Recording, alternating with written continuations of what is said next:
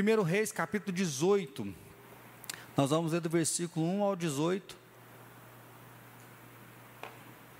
Depois 41 até o 46. 1 Reis, capítulo 18. Do 1 até o 18 diz assim: Muito tempo depois veio a palavra do Senhor a Elias, no terceiro ano, dizendo: Vai, apresenta-te a Acabe, porque darei chuva sobre a terra. Partiu, pois, Elias a apresentar-se a Acabe, e a fome era extrema em Samaria. Acabe chamou a Obadias, o mordomo. Obadias temia muito ao Senhor, porque quando Jezabel exterminara os profetas do Senhor, Obadias tomou cem profetas e de cinquenta em cinquenta os escondeu numa cova e os sustentou com pão e água. Disse Acabe a Obadias: Vai para a terra a todas as fontes de água e a todos os vales. Pode ser que achemos erva para que salvemos a vida aos cavalos e mulos e não percamos todos os animais. Repartir entre si a terra para percorrerem. Acabe foi a parte por um caminho e Obadias foi sozinho por outro. Estando Obadias já a caminho, eis que Elias se encontrou com ele. Obadias, reconhecendo, prostrou-se com o rosto em terra e disse: És tu, Senhor, meu senhor Elias? Respondeu ele: Sou eu. Vai, diz a teu senhor: Eis que aí está Elias. Porém ele disse: Em que pequei para que entregues teu servo na mão de Acabe e ele me mate? Tão certo como vive o Senhor teu Deus, presença do Senhor. Enquanto em Jerusalém o trono era davídico, né, de pai para filho, de pai para filho, então a descendência de Davi, então, ou seja, qual é a dinastia? Davídica. Né, 20 reis com apenas uma dinastia. Já em Israel, 19 reis, oito dinastias. Por quê? Porque um matava o outro, um traía o outro, um usurpava o trono, e eles estavam longe da presença do Senhor, eles estavam longe de Deus. Então Oséias é aquele que está anunciando ainda: olha, vocês têm que arrepender, senão a mão de Deus vai vir e vocês vão ser levados para o cativeiro. E nós vimos né, que ele vai trazer essa profecia no final, Deus vai trazer vocês de volta, vai cuidar. Então, antes de vir Oséias, Deus já mantinha profetas lá. Né? Nós vamos ver o ministério de Elias, nós vamos ver o ministério de Eliseu, eles estão pregando em Israel. Embora Israel abandone a Deus, embora Israel não busque a Deus, né, vem de novo aquela mensagem de Oséias: Deus nunca abandona o seu povo, mesmo eles na rebeldia. A tal ponto de Deus levantar profetas que estão anunciando, que estão pregando. Esse texto que eu li, né, ele tem dois eventos muito importantes. Um eu pulei. Né? Se você continuar a leitura aí, diz que Deus vem e fala para Elias: Eu vou mandar grande chuva. Né? E aí, enquanto está nessa perspectiva de mandar grande chuva, é a hora que Elias se encontra com o mordomo e o Obadias fala: Nossa, mas como que eu vou avisar o rei Acabe? Se eu avisar que é você e o Espírito Santo te levar para o outro lado, o rei pode me matar. Elias fala: Não, pode falar para Acabe que eu vou me encontrar com ele. E Elias encontra com Acabe. E qual é o encontro? O encontro que nós temos é o momento do Monte Carmelo onde os profetas de Baal vão estar lá. Lembra de Oséias? Baal, Deus da fertilidade, Deus da vida, né? a prostituição cultural. Elias se encontra com esses profetas e fala: hoje nós vamos ver qual é o Deus verdadeiro. Se é Baal ou se é o Deus de Israel, embora Israel está abandonando a Deus. Então eu pulei essa parte, né, um texto grande, mas acho que é um texto bem conhecido, e é um momento onde os profetas vão ficar o dia inteiro, Deus manda fogo, Deus manda fogo, e Elias então, ele vai falar, ah, deve estar viajando, deve estar com uma dor de barriga, deve estar dormindo, gritem mais alto, né? E a gente vê a ousadia de Elias enfrentar 450 profetas, e enquanto esses profetas cansam, há uma mensagem muito bonita que Elias ele restaura o altar. Né? Então já havia um altar, ele vai restaurar aquele altar, ele vai colocar lenha, o sacrifício, ele vai mandar jogar água sobre aquele altar, e depois ele vai pedir para que Deus mande fogo, e Deus manda. Então, assim, o poder de Deus se revela naquele momento. Elias, então, ele vai matar todos esses profetas, né? Vai passar esses profetas toda a espada, e depois ele vai para o alto do monte, e ele começa a orar por chuva. Então o capítulo começa dizendo: Muito tempo depois veio a palavra do Senhor a Elias no terceiro ano, dizendo: Vai, apresenta-te a Cabe, porque darei chuva sobre a terra. E encerra com o que? Encerra com o anúncio de grande chuva. E a chuva realmente vem, a chuva aparece. E aí eu queria olhar com vocês hoje essa soberania de Deus e a responsabilidade humana. Porque o capítulo começa dizendo que Deus vem até Elias e diz: avisa Acabe que vai chover. Então aqui é soberania, é Deus falando: eu vou mandar chuva, a chuva vai vir, né? e encerra o capítulo com Elias orando sete vezes. Né? E aí, sete vezes, a gente vai falar que é um número perfeito. Né? Então ele está orando para chover, e ele fala para o moço: olha lá, e está limpinho o tempo ainda. Elias ora de novo, ele fala: vai lá, olha. E aí o moço vai lá no alto, ele olha. Não, o tempo está limpo. Sete vezes Elias está orando até que o moço vem e fala: Elias, tem uma nuvem pequena, do tamanho da mão de um homem, ou seja, diante de toda a grandeza do céu, tem uma nuvem insignificante. E Elias então diz: então corre e fala para Acabe: vaza, meu filho, vá embora correndo, porque se você ficar, vai vir uma grande chuva e você vai ficar preso por causa das águas.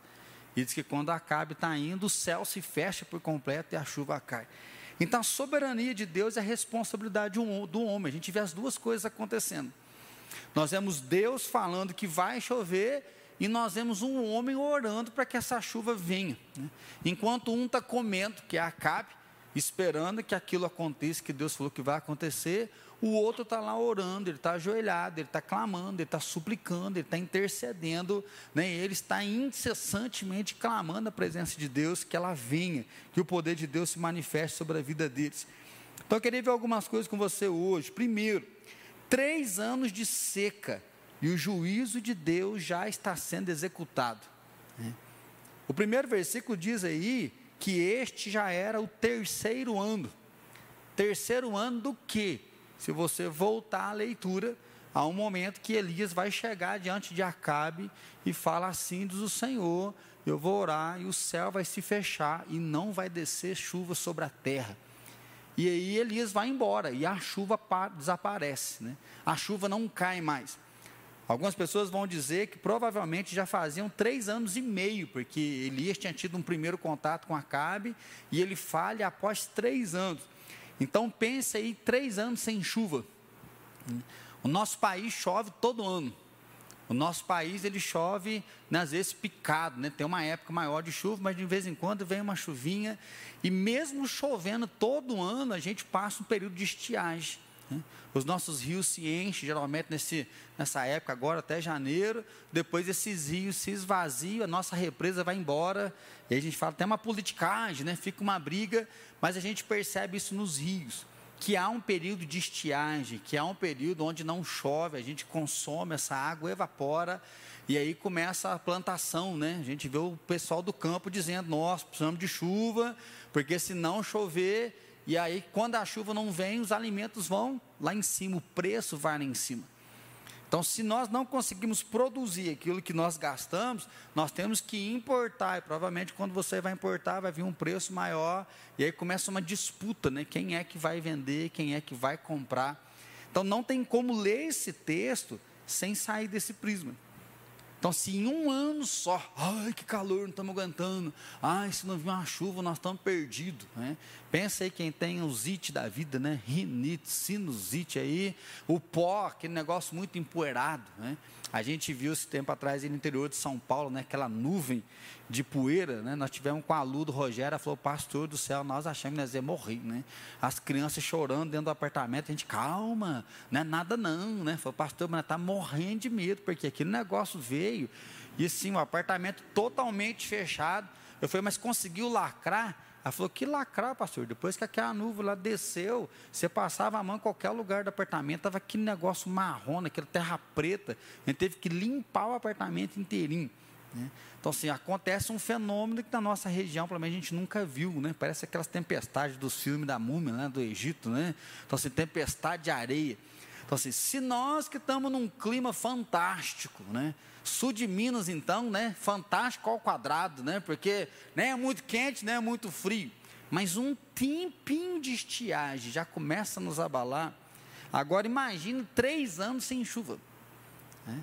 Então, se nós temos que olhar justamente isso, ou seja, não tem chuva, não tem água. Se não tem água, não tem colheita. Se não tem colheita, o gado não vai dar cria, o gado vai perder os seus filhotes, não vai ter leite no gado, não vai ter força para poder arar uma terra, o alimento não cresce. Se não tem chuva, nós temos a desidratação, nós temos um sol escaldante, como trabalhar debaixo de um sol totalmente escaldante, nós temos doenças respiratórias, né? então vem justamente com essa ideia né, da morte, a ideia da seca, da infertilidade, da falta de vida. Mas por que, que Deus então manda né, não chover? E aí, por isso que eu estou falando hoje, é um anúncio do juízo. O juízo de Deus já está sendo executado. Né? Por que a chuva? Por que, que Deus veio diretamente nisso? Porque Baal era o Deus da vida. Baal era tido como Deus da fertilidade, né? era como tido Deus do poder. Né? Algumas pessoas vão até mencionar que, às vezes, né, tinha uma das representações de Baal era um touro, né, com muita virilidade, com muita força, e aí vem esse desejo, esse apelo sexual, que é o que a gente viu muito em Oséias, da prostituição cultural. Né? Tem um autor que diz que né, é como se fosse aquele boi que tem lá em Nova York, né, que todo mundo vai lá, coloca a mão né, embaixo para poder falar símbolo de riqueza. E no Antigo Testamento, era como se houvesse uma guerra no mundo dos deuses, Baal morresse mas ele ressuscita. Como ele é o Deus da vida, ele ressuscita. E quando ele ressuscita, a chuva desce sobre a terra e mais uma vez mostra que Baal reina, que Baal é soberano, que Baal né, vem à vida com a fertilidade. Então, quando Deus não manda a chuva, ele destrona Baal. Ele fala: vocês cultuam Baal, vocês adoram Baal, então pede água. Ou seja, Baal não ressuscitou, Baal está morto. Eu sou Deus, eu sou Senhor sobre a vida de vocês. Então, né, é um embate diretamente ligado a isso. E qual que é o problema? É que é um juízo que as pessoas não percebem. Eles estão vivendo um juízo de Deus, eles estão vivendo uma disciplina. E aí até lembrei daquele texto, né, que Deus, né, o Deus que ama, o pai que ama, disciplina o seu filho. Deus manda o profeta, manda o profeta, manda o profeta. Eles não obedecem, eles não se rendem a Deus. Deus manda uma disciplina, mas eles estão vivendo como se não tivesse acontecendo nada. E a estava até pensando um pouquinho essa ideia do Covid, né? Saiu tanta coisa sobre o Covid, é peste de Deus, é juízo, é final do mundo, e aí o mundo vai acabar, e Deus está permitindo. Então, assim, eu creio que Deus permite várias coisas mas como que está o nosso coração diante do chamado de Deus? Como que está o nosso coração diante, muitas vezes, da própria disciplina? Né? Que aqui Deus mandou, olha, não vai chover. Foi algo audível. O rei, ele foi, né, colocado contra a parede. Vocês estão fora do meu caminho, vocês estão se prostituindo e a minha mão vai pesar sobre vocês. E essa mão pesa. É tanto que o texto diz que o rei conversa com Obadias, assim, você vai para lá e eu vou para cá para ver se a gente encontra um pouco de água e se nós conseguimos achar um pouco de alimento para que os nossos animais não morram todos. E aí diz que provavelmente Acabe tinha dois mil carros, né? então assim, dois mil cavalos para puxar carros. E aí como trazer alimento, não só para os animais, né? como trazer esse sustento para dentro de casa. Então, é nesse contexto que está acontecendo toda essa seca, é nesse contexto de fome e miséria que Deus vem e que Deus começa a chacoalhar a nação, que Deus começa realmente a trazer um impacto para essa nação. Podemos lembrar da pregação de Jonas. Ó, oh, daqui 40 dias Nínive vai ser destruída, daqui 40 dias Nínive vai ser destruída. E o que, que acontece com Nínive? A cidade inteira se arrepende, a cidade inteira se rende a Deus. E era uma cidade que não conhecia o Deus de Israel. Nós estamos falando da capital da Síria. Agora, Deus vem em Israel, que tem a tradição que saíram do Egito, que tiveram com Moisés, que entraram na terra prometida. Então, há uma tradição, Deus chacoalha, mas eles não estão nem aí. É como se nós pensássemos, né, nós como cristãos, começa a acontecer coisa errada, começa a acontecer coisa errada, começa a passar dificuldade, começa a passar dificuldade, e ao invés de olhar para Deus, o coração endurece cada vez mais. Né? Não consegue discernir os tempos. Né? Quando o salmista fala, Senhor, dá-me um coração sábio para que eu possa viver os meus dias. Então, se assim, não consegue perceber, não consegue voltar o coração para Deus. Então, eu queria desafiar você hoje a olhar para o que Deus está fazendo. Né? A olhar para a sua vida, porque às vezes Deus está chamando, Deus está mostrando, e você está ficando longe da presença de Deus. Você ainda está querendo andar segundo o teu conhecimento, querendo andar segundo o seu coração, andar segundo a sua própria vida. Segundo lugar, é que um coração íntegro não se dobra. Acho que é uma coisa muito bonita, porque a gente gosta de concentrar nesse texto lá no Monte Carmelo, né? Porque a gente gosta de uma manifestação de poder, e o Monte Carmelo é uma loucura, né? Monte Carmelo é um deboche, né? Elias debochando de Baal, Elias ridicularizando os profetas, ele ora para cair fogo e cai fogo. Então, assim, Elias, ele é o cara. E aí, às vezes, a gente fica muito focado nisso. Mas o texto diz aqui no versículo 3, ó, Acabe chamou a Obadias o mordomo. Obadias temia muito ao Senhor. Né?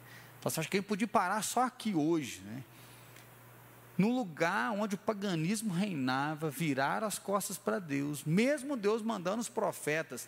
Lembra de, de Oséias? O rei e o príncipe não estavam nem aí, o sacerdote não estavam nem aí, o povo não estava nem aí diz que Obadias temia muito ao Senhor. Isso aqui eu acho fantástico, porque a graça de Deus continua se revelando por pior que seja a situação. Às vezes a gente encontra né, com alguns pais e fala assim, nossa, o que vai ser dos nossos filhos daqui a uns anos, né? Aqueles que já têm filhos aí adolescentes, jovens, nossa, como é que a gente faz com nossos filhos, meu Deus do céu? Né? Os bichos estão sendo seduzidos, como que a gente faz agora? Uma época difícil, né? Aqueles que têm pequeno falam, meu Deus, como é que vai ser daqui 10 anos? Já mudou tanto, como é que vai ser daqui 10 anos? Né? E às vezes a gente encontra alguns que nem casaram, ah, eu vou casar, não vou ter filho, não, porque o que, que vai ser lá na frente, nessa loucura que está aí, nesse mundo que está aí? Né? Porque a gente percebe, ah, a carne é fraca, né? Ah, não aguentei a pressão da turma, né? O pessoal fica muito em cima, a gente não aguenta, né? Ah, agora são outros tempos, fazer o quê? Naquela época era assim, hoje são outros tempos, né? Ah, é meu trabalho, aí em nome do meu trabalho eu vou fazendo algumas coisas, eu vou abrindo concessões, porque se eu não fizer isso eu não ganho sustento, né? Eu não vou conseguir sustentar minha casa. E aí vem até aquela frase, né? Me diga com quem tu andas e direi quem tu és, né? E aí Obadias ele vem, ele quebra essa frase, porque ele está em Israel, no meio do paganismo, com um rei que não teme o Senhor, e um rei que conhece a verdade, que se você for estudar, você vai ver que ele e Josafá direto estão trocando umas ideias. Aquele texto, Deus, né? não sei o que, que a gente vai fazer, mas meus olhos estão postos em ti. Os dois estavam conversando ali, ou seja, eles tinham um contato junto. Mas Acabe não temia Deus. A esposa de Acabe estava matando todos os profetas. E o mordomo esconde sem profeta e sustenta sem profeta. E aí, gente, é forte pensar que nós estamos numa época de seca, provavelmente uma inflação violenta. E como que você sustenta 100 pessoas? A gente fala do irmão André, contrabandista de Deus, né? E aí, portas abertas, né? Contrabandeando Bíblia. Né? O badista contrabandeando comida, porque se a, ele serve ao rei, a esposa do rei está matando os profetas, e ele esconde 100 profetas, do salário dele está sustentando esses profetas, né? E a gente não sabe como é que ele estava administrando, né? se ele era o mordomo do rei, né? se estava usando só o dinheiro dele, o próprio dinheiro da mulher do rei para poder sustentar, contrabandeando comida, a gente não sabe. Mas é bonito quando diz aí, temia muito ao Senhor. Né? Temia muito ao Senhor. Gente, que coisa fantástica, porque um coração íntegro não se dobra. Quando a pessoa teme a Deus, ele consegue sustentar sua fé. Quando a pessoa teme a Deus, não é o lugar, não é a tentação, não é a pessoa, não é falta de saúde, não é falta de dinheiro, não é uma crise emocional que faz ela dobrar os seus joelhos, né? abandonar sua fé, cair na tentação. Se ela teme a Deus, ela se mantém fiel, independente do lugar, independente do local. A gente viu isso com Daniel. Daniel está lá na Babilônia, ou seja, lugar top, tem dinheiro no bolso, ele está lá para se aculturar, para aprender a cultura da Babilônia. Ele ganha um emprego top das galáxias, mas ele mantém a fé dele, ele ainda decide fazer um jejum especial sem Deus pedir, ou seja, o cara está se consagrando a Deus sem Deus pedir diretamente. Né? Mesaque, Sadraque e Abednego, eles estão juntos no comando do país, mas eles falam, não, a gente pode morrer, ir para a fornalha, mas dobrar os nossos joelhos a gente não vai dobrar, nós vamos manter a nossa vida firme. E a gente vê que Obadias, né, ele, não, ele teme a Deus, mas ele está fazendo um exercício. Porque na hora que ele encontra com Elias, e aí, né, eu não sei para você, mas para mim é um negócio muito louco, porque Elias fala assim: vai lá, e fala para Acabe que eu vou estar aqui. Ele fala, ah, não faz comigo não, pelo amor de Deus, né? Você não está sabendo do meu currículo, né? Você não viu o liquidinho ainda não? Olha, eu guardei 100 profetas, eu estou sustentando eles. Se eu for lá e falar para o rei que você está aqui, o rei vai vir. E se no meio do caminho o Espírito de Deus te levar para outro lugar? Essa expressão, ela sempre vem, né? Até no Novo Testamento, que o Espírito Santo levou Filipe até tal lugar. Né? Que o Espírito Santo conduzia. Ele fala: o rei vai me matar, porque o rei já te procurou em todas as cidades. Então, assim, já haviam três anos que Acabe estava na cola de Elias, ele não encontrava Elias, ele não conseguia achar Elias. Se Acabe chegava numa cidade e as pessoas falavam que Elias não estava, ele fazia jurar, por quê? Porque se depois ele descobrisse que Elias está lá, ele ia dizimar aquela cidade. E aí Obadias falou: olha, se eu voltar e aí ele não te encontrar, eu vou morrer. E aí eu achei bonito porque ele fala assim: Eu temo ao Senhor, né, versículo 12. Temo ao Senhor desde a minha mocidade. Essa frase parece que quando as pessoas querem defender a fé, eles sempre falam isso, né? Então eles vão sempre falar: Olha, eu temo a Deus desde a minha mocidade, eu estou firme com Deus desde a minha mocidade. Então, assim, que coisa gostosa é ver que Obadias não se converteu só velho, né? não é da meia idade que coisa gostosa é ver que é possível manter uma fé desde a mocidade. Há pesquisas que dizem que uma das épocas que as pessoas mais desviam é na mocidade que eles vêm numa fé legal, então assim, muitas têm a Fran tem feito alguns cursos, ó, grava a criança, grava a criança, porque quando chega na adolescência, é muito fácil perder o coração, porque pressão sexual, pressão dos amigos, do desejo, da sociedade, de se encontrar, de ter um nome, né? Diz que uma das maiores crises de um adolescente é que ele quer deixar de ser conhecido como filho de, e ele quer ter um nome, porque ele não é ninguém. Como que você chama? Fulano de tal. Ah, sou filho do Bertrano. Ah, que você não falou antes que você é filho do Bertrano. Ah, você é neta fulano. Então, assim, o adolescente ele não tem nome, ele está na busca de poder se conhecer. É, ele está na busca de poder ter a sua identidade. E é nesse momento que muitas vezes ele acaba fazendo escolhas erradas. E aí Obadias né, diz que ele temia ao Senhor desde a sua mocidade. Então, se um coração íntegro não se dobra. É, que coisa fantástica, né? Nós estamos aqui hoje poder dizer que nós tememos ao Senhor desde a nossa mocidade. De falar que o nosso coração está com Deus. De você poder olhar para sua casa, olhar para os seus filhos e dobrar o seu joelho. De saber que é possível sim que o seu filho não se dobre. É possível que você não se dobre. Uh, pastor, eu estou passando por uma prova, estou passando por uma dificuldade. Nossa, eu não sei se eu vou dar conta. É possível. Porque Obadias, ele não vem com um símbolo de profeta. Obadias, ele não vem com um símbolo aqui de riqueza, de grande cultura, ele é um mordomo, ele está ali cuidando, nem não está em Jerusalém. Então, assim, não há um contato de Obadias com Jerusalém. Como que esse homem se converteu? Como que esse homem guardou a palavra? Porque ele mora em Israel, não há um contexto nenhum de que ele viveu no reino do sul e agora ele está. Não, ele nasceu lá no lugar onde não se adora. Podemos pensar aqui, né? É uma pessoa que segue a Deus, pensando a nível de Brasil, lá na Aparecida do Norte. É, ele não se dobra, ele teme ao Senhor, o coração dele é de Deus, ele está firmado com Deus. E aí eu pensei de algumas pessoas, né? Eu gosto muito de mencionar Enos aqui, porque Adão e Eva pecam, são expulsos do jardim, começa a falar das descendências, aparece Lameque, Lameque casa com duas esposas, então já começa a poligamia aí. E aí um dia ele faz uma reunião de família e fala: ah, matei um cara porque ele pôs cara comigo, matei o outro porque deu um negócio errado. Então, assim, ele começa a matar pessoas para resolver os conflitos. E aí vai dizer que nasceu um, que nasceu outro, nasceu outro, e nasceu Enos. Daí se começou a invocar o nome do Senhor. Eu sou apaixonado nesse versículo porque não fala que jeito que foi, de onde que foi, da maneira que foi. O que diz é que nasceu Enos e começou a se invocar a Deus, né? buscou a Deus. Nós temos o relato de Enoque, né? até domingo à noite falar de Enoque para as nossas crianças.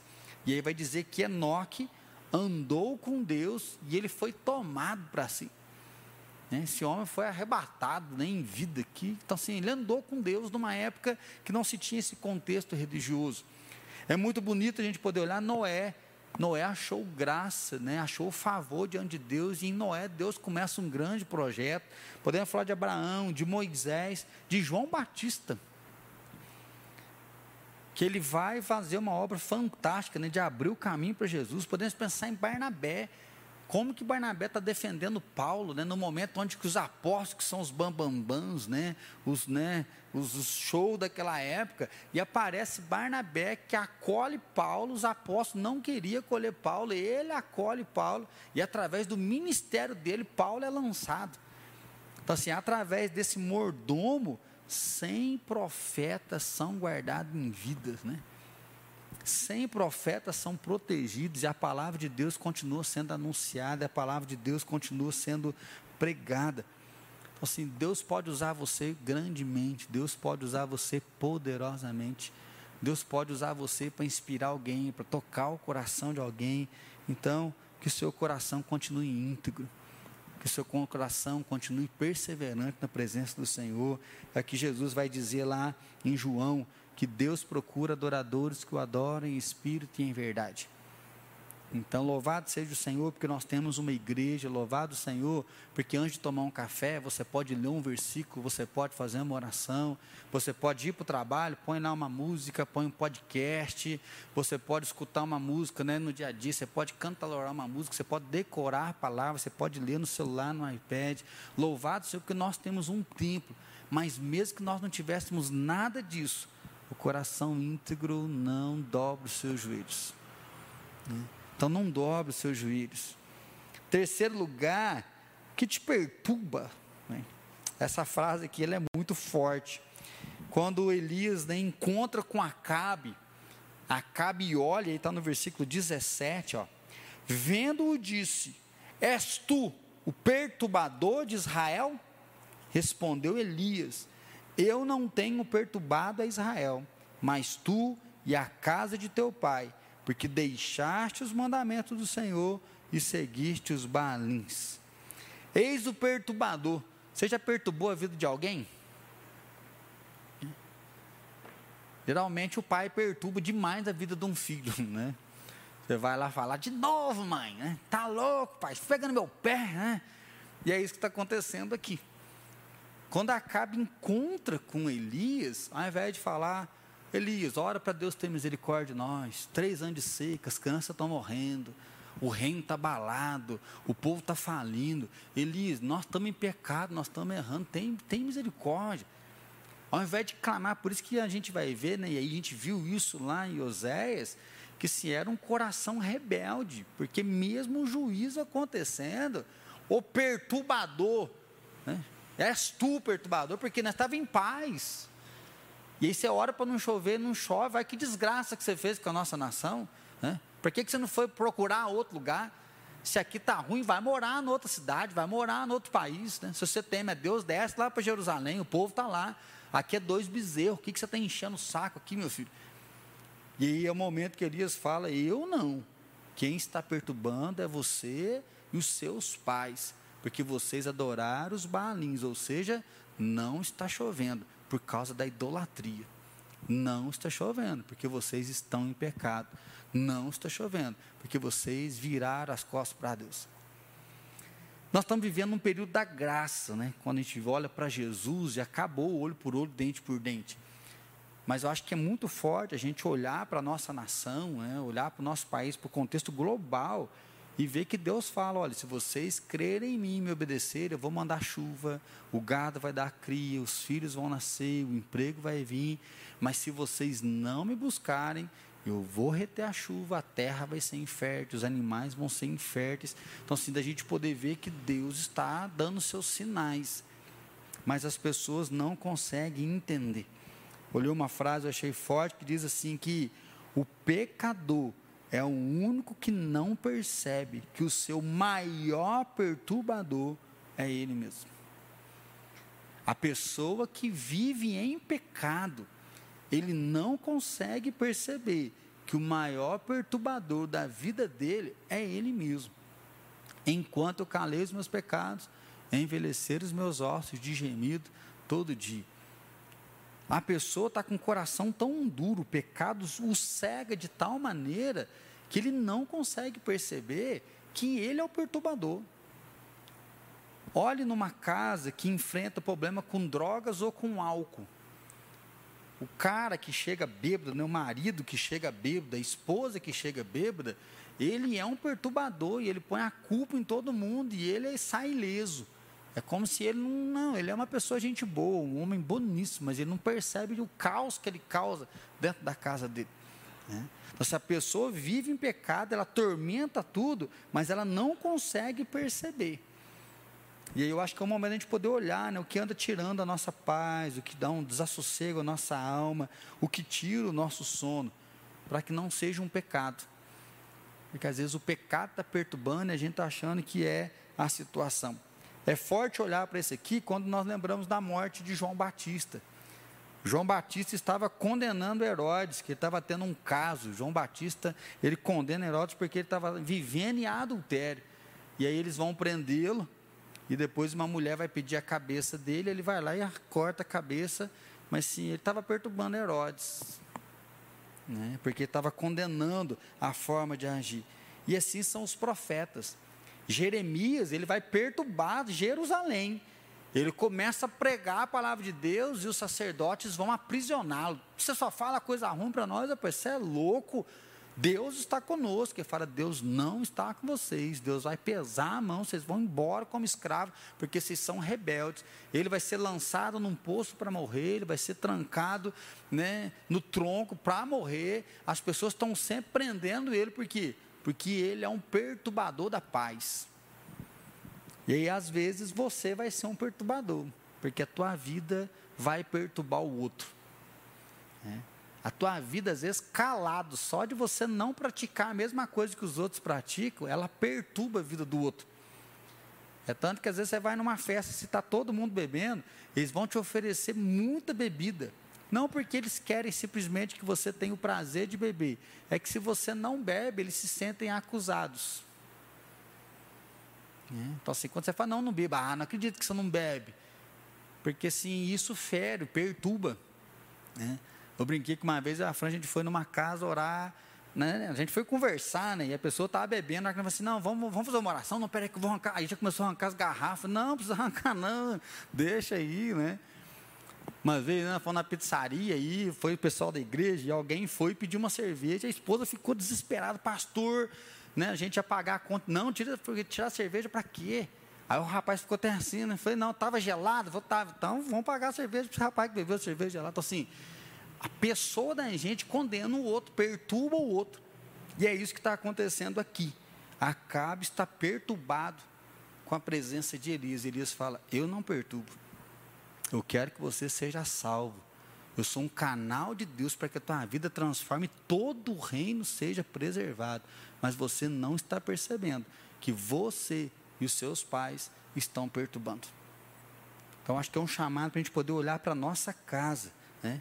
e ver que um coração duro, ele não volta para Deus. Né? Um coração duro, ele não duro, ele não se quebranta. Um coração duro, ele anda cego, ele anda errante. E ele condena quem é contra ele, porque ele quer uma aprovação para validar uma vida errante. Em último lugar, eu creio que nós vamos pensar então quais os motivos que vão nos levar a orar soberania de Deus e responsabilidade humana. Né? Depois desse encontro, vai ser o momento do desafio do Monte Carmelo. Quem é o Deus verdadeiro? E aí fogo cai do céu, e acabando de acontecer isso, Elias disse a Acabe: sobe, come bebe, porque já se ouve o ruído de abundante chuva. Né? Profecia. Deus falou que vai chover, vai chover. Sobe que a chuva vai vir. Subindo a Cabe comer e beber, Elias, porém, subiu em cima do Carmelo e, encurvado para a terra, meteu o rosto entre os joelhos. Quer dizer, ele está prostrado. Né? É aquela ideia de se lançar no pó, é humilhação. O homem que está lá, Deus manda fogo para que eles vejam que o Senhor é verdadeiro. O fogo vem e consome tudo. Ele não está agora, acabe. Você vê que Deus existe, Deus manda água. Não. Ele se dobra, ele ajoelha no chão, ele se lança no chão e encurvado, ele está orando. E após orar, ele fala para o moço: sobe. O moço sobe, diz: não tem nada não. E ele ora de novo, sobe. E aí, não tem nada não. Aí sete vezes esse movimento até que ele vê uma nuvem pequena e ele fala: então diga para Acabe, corre, porque a chuva vai cair. Aqui eu acho que é a hora que dá um nó na nossa cabeça. Né? Oro ou não oro? Até quando eu oro? Né? E aí é muito bonito porque soberania de Deus. O texto começa dizendo que Deus disse a Elias: encontra Acabe, porque vai chover. Só que olha o tanto de coisa que acontece.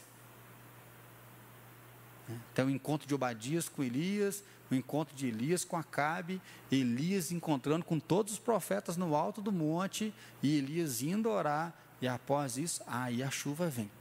Responsabilidade humana. Sete vezes orando, sete vezes Deus manda a chuva, Deus manda a chuva.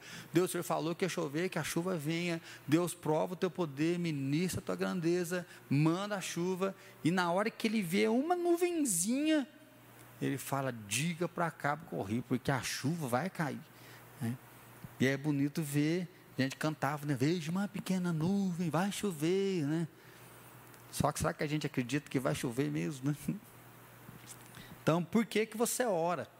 E é isso que eu queria finalizar hoje. Quais são os seus motivos de oração? É. O que é que você tem ouvido de Deus que vai acontecer? O que é que você crê de Deus que vai acontecer? E aí eu acho que é um chamado para a gente, sim, colocar as nossas causas, colocar as nossas petições, mas principalmente mergulhar na palavra para ver o que Deus disse que ia acontecer. Né? Então, assim, ensina o teu filho no caminho que deve andar, para que ele, quando ele crescer, jamais ele vai desviar. Então, ou seja, nós temos que mergulhar na oração de ensinar os nossos filhos, de dedicar os nossos filhos, de exortar os nossos filhos, disciplinar quando for preciso, de trazer a palavra com amor ao deitar, ao levantar e dobrar o nosso joelho para que Deus cumpra a palavra, que os nossos filhos não vão desviar. Dobrar o nosso joelho para que Deus levante mais trabalhadores, não é assim Jesus falou? Ore para que Deus levante mais trabalhadores. A palavra de Deus diz: está alguém enfermo? Chama os presbíteros, unge com óleo e ora por essa pessoa. O apóstolo Paulo vai dizer: por esta causa eu me ponho de joelhos, né? Kelsen até citou um pouco esse versículo esse dia para trás. Então, assim, por essa causa, para que o evangelho chegue, para as pessoas conhecer a salvação, para que a igreja esteja de pé, por essa causa eu me ponho de joelhos. Jesus fala que pela vida de Pedro, ele estava rogando. Satanás queria peneirar Pedro e Deus, Jesus rogou pela vida dele e Jesus clamou pela vida dele. Né? Então, assim, coloque na brecha pela vida do seu país. Procurei alguém que se colocasse na brecha para Jerusalém, mas não achei ninguém.